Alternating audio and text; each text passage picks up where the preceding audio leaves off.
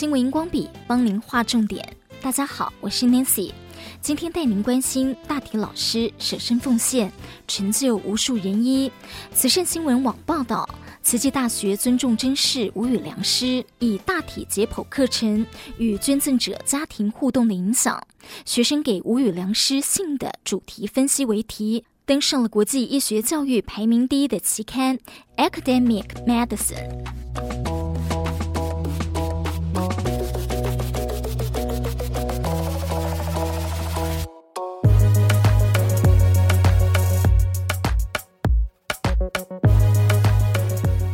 研究分析包括了慈济大学安排学生家访，了解捐赠者的生活与家属的互动，以及所有人文典礼，让医学生对未来医学生涯多了感恩、尊重和同理心的态度。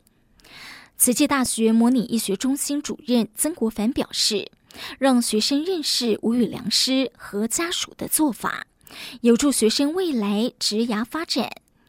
也是这样的过程，让家属愿意将挚爱捐赠给慈济大学。而慈大首创将人文典礼纳入大体解剖学的课程，在每一个环节上做到让生者心安，亡者灵安。学生和吴宇良师的缘分始于课程前的家访，学生因为和家属有了感情互动。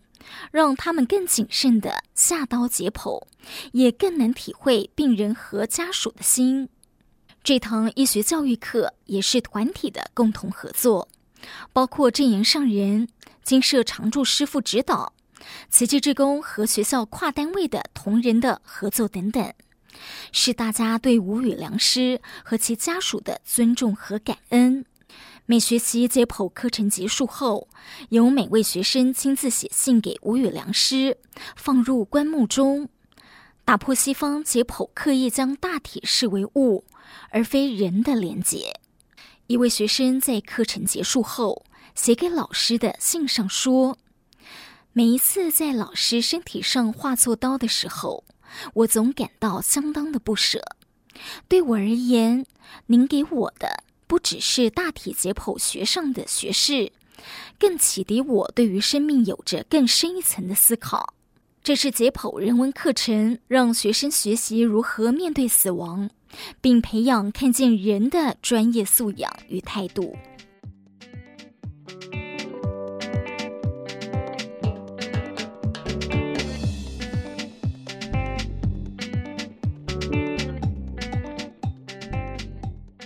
研究分析登上了国际期刊，是慈济大学教授朱绍莹、何韵琪、曾国藩与医学生曾鼎钧的共同发表。内容包括2015、2016和2017年参加大体解剖课程的三年级医学生的一百二十五封信件，分为三大区块，分别是医学生的无语良师。与无语良师和家属的连结，以及个人反思与内在转变。证言上人辞世，身体只有使用权，没有所有权。无语良师的研究登上国际知名的医学教育期刊，除了是对慈济医学教育的肯定，更让无语良师的大舍精神与爱被更多人了解。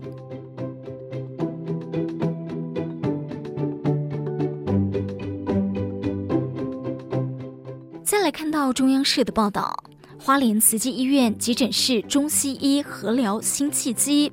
获得国家生技医疗产业策进会颁发第二十四届 SNQ 国家品质标章认证。打破中医治慢、西医治快的思维，花莲慈济医院院长林兴荣与中医部副院长何宗荣带领中西医合疗团队，创立住院医师中西医共训制度。二零一九年成立急诊中西医整合医疗专区，守护民众生命安全，服务人次从二零二零年的一百八十九人次，隔年增加到了三百零三人次。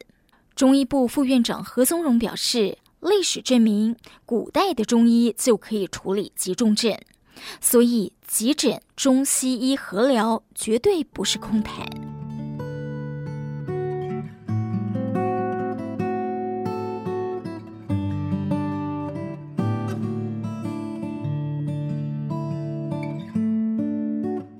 花莲慈院急诊部主任陈坤全表示，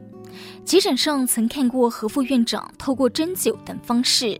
为心脏衰竭、气喘的病人进行治疗，跟以往可能选择使用强心针药物的做法不同，但是都能让病人的症状得到缓解。甚至还有主诉为心绞痛的病人，经过中医师诊断，发现其实是忧郁症的问题。经过针灸等处置后，病人得到舒缓，就能出院休养。急诊部主治医师赖佩芳表示，过去常见到很多拉伤、扭伤的急诊病人，都会因西医疼痛缓解的方式，需要等待药效发作，而表示要忍受疼痛很久。但中医能利用针灸、推拿等物理疗法，迅速缓解症状，很快解决疼痛，甚至肠胃炎也能透过针灸方式舒缓症状，减少急诊滞留时间，来提高病人的满意度。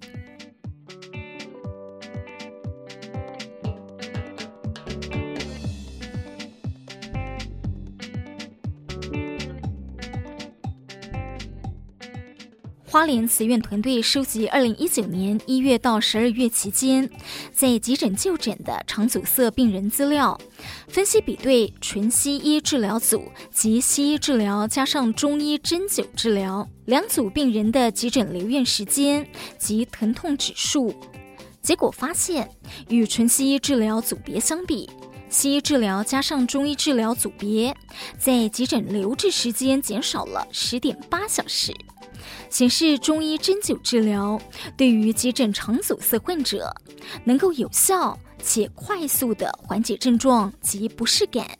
并减少留院的时间。花莲慈院院长林兴荣表示，中西医合疗是团队医疗，在中医与西医双方的努力和沟通之下。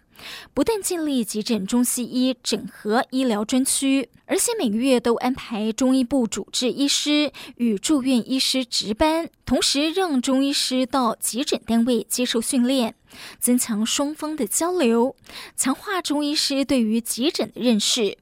成为花莲慈院中西合疗特色之一，